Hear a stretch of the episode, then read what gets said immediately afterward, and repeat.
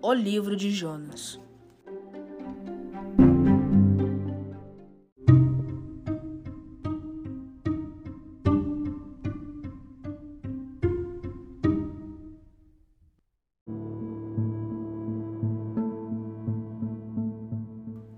Veio a palavra do Senhor a Jonas, filho de Amitai, dizendo: Dispõe-te, vai à grande cidade de Nínive e clama contra ela, porque a sua malícia subiu até a mim.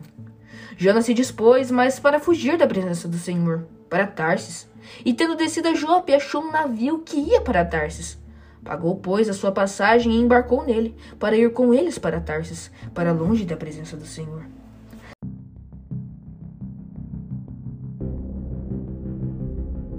Mas o Senhor lançou sobre o mar um forte vento e fez-se no mar uma grande tempestade, e o navio estava a ponto de se despedaçar.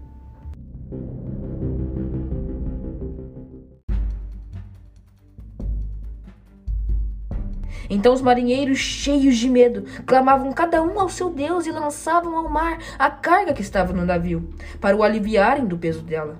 Jonas, porém, havia se deitado ao porão e se deitado, e dormia profundamente. Chegou-se a ele o mestre do navio e lhe disse: Que se passa contigo? Agarrado no sono? Levanta-te, invoca o teu Deus. Talvez assim esse Deus se lembre de nós, para que não pereçamos. E diziam uns aos outros: Vinde, lancemos sortes, para que saibamos por causa de quem nos sobreveio este mal. E lançaram sortes, e a sorte caiu sobre Jonas. Então lhe disseram: Declara-nos agora por causa de quem nos sobreveio este mal. Que ocupação é a tua? De onde vens? Qual a tua terra? E de que povo és tu? Ele lhes respondeu: Sou hebreu e temo ao Senhor, o Deus do céu, que fez o mar e a terra. Então os homens ficaram possuídos de grande temor e lhe disseram: Que é isto que fizeste? Pois sabiam os homens que ele fugia da presença do Senhor, porque ele o havia declarado. Disseram-lhe: Que te faremos para que o mar se nos acalme, porque o mar se, se ia tornando cada vez mais tempestuoso. Respondeu-lhes: Tomai-me e lançai-me ao mar, e o mar se aquietará. Porque eu sei que por minha causa vos sobreveio esta grande tempestade. Entretanto, os homens remavam, esforçando-se para alcançar a terra, mas não podiam, porquanto o mar ia se tornando cada vez mais tempestuoso contra eles. Então clamaram ao Senhor e disseram: Ah, Senhor, rogamo-te que não pereçamos por causa da vida deste homem, e não faças cair sobre nós este sangue, quanto a nós, inocente. Porque tu, Senhor, fizeste como te aprouve.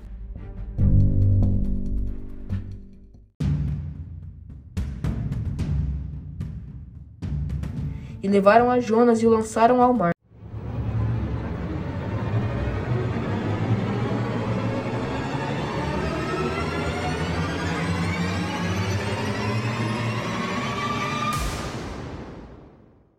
e cessou o mar da sua fúria.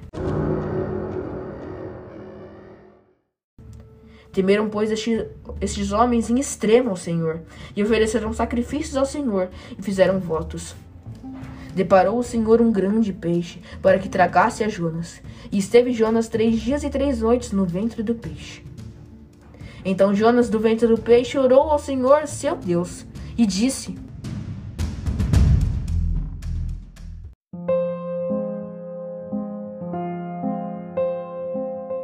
Na minha angústia clamei ao Senhor, e ele me respondeu.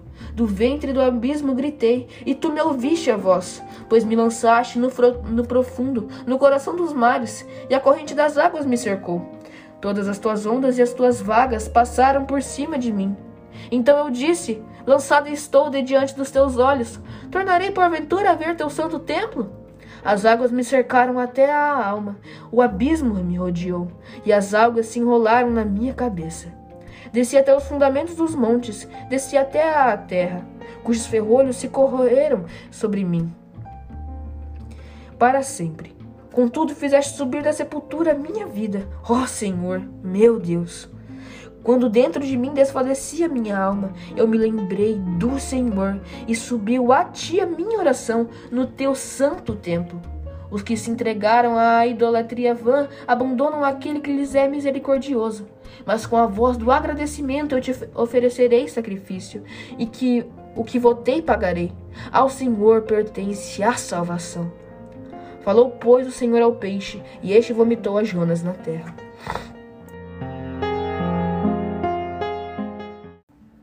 Veio a palavra do Senhor segunda vez a Jonas, dizendo: Dispõe-te, vai à grande cidade de, de Nínive e proclama contra ela a mensagem que eu te digo. Levantou-se, pois, Jonas e foi a Nínive, segundo a palavra do Senhor. Ora, Nínive era cidade muito importante diante de Deus, e de três dias para percorrê-la. Começou Jonas a percorrer a cidade, caminho de um dia, e pregava e dizia: Ainda quarenta dias, e Nínive será subvertida. Os ninivitas creram em Deus e proclamaram um jejum. Vestiram-se de panos de saco, desde o maior até o menor. Chegou esta notícia ao rei de Nínive.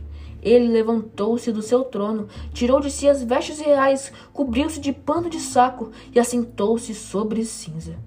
E fez-se proclamar e divulgar em Nínive por mandado do rei e seus grandes, nem homens nem animais, nem bois nem ovelhas, provem alguma coisa alguma, nem os levem ao pasto, nem bebam água.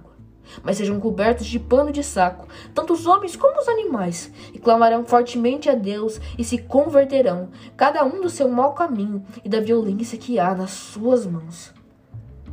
Quem sabe se voltará a Deus e se arrependerá e se apartará do furor da sua ira, de sorte que não pereçamos. Viu Deus o que fizeram, como se converteram no seu mau caminho. E Deus se arrependeu do seu mal que lhe tinha dito e lhes faria, e não o fez.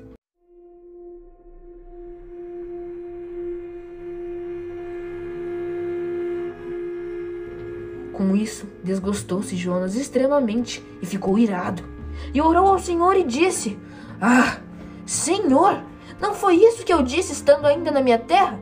Por isso me adiantei fugindo para Tarsis, pois sabias que és Deus clemente e misericordioso, e tardio em irar-se, e grande em benignidade, e que te arrependes do mal. Peço-te, pois, ó Senhor, tira minha vida, porque melhor me é morrer do que viver. E disse o Senhor: É razoável essa tua ira? Então Jonas saiu da cidade e assentou-se ao oriente da mesma, e ali fez uma enramada e repousou debaixo dela, à sombra, até ver o que aconteceria à cidade. Então fez o Senhor Deus nascer uma planta que subiu por cima de Jonas, para que fizesse sombra sobre sua cabeça, a fim de o livrar de seu desconforto. Jonas, pois, se alegrou em extremo por causa da planta. Mas Deus, no dia seguinte, ao subir da alva, enviou um verme, ao qual feriu a planta e esta se secou. E nascendo o sol, Deus mandou um vento calmoso, oriental. O sol bateu na cabeça de Jonas de maneira que desfalecia, pelo que pediu para si a morte, dizendo: Melhor me é morrer do que viver. Então perguntou Deus a Jonas: É razoável essa tua ira por causa da planta? Ele respondeu: É razoável a minha ira até a morte.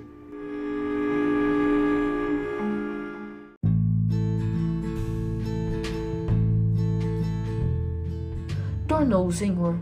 Tens compaixão da planta que te não custou o trabalho, a qual não fizeste crescer, que numa noite nasceu e numa noite pereceu. E não hei de eu ter compaixão da grande cidade de Nínive, em que há mais de 120 mil pessoas que não sabem discernir entre a mão direita e a mão esquerda, e também muitos animais?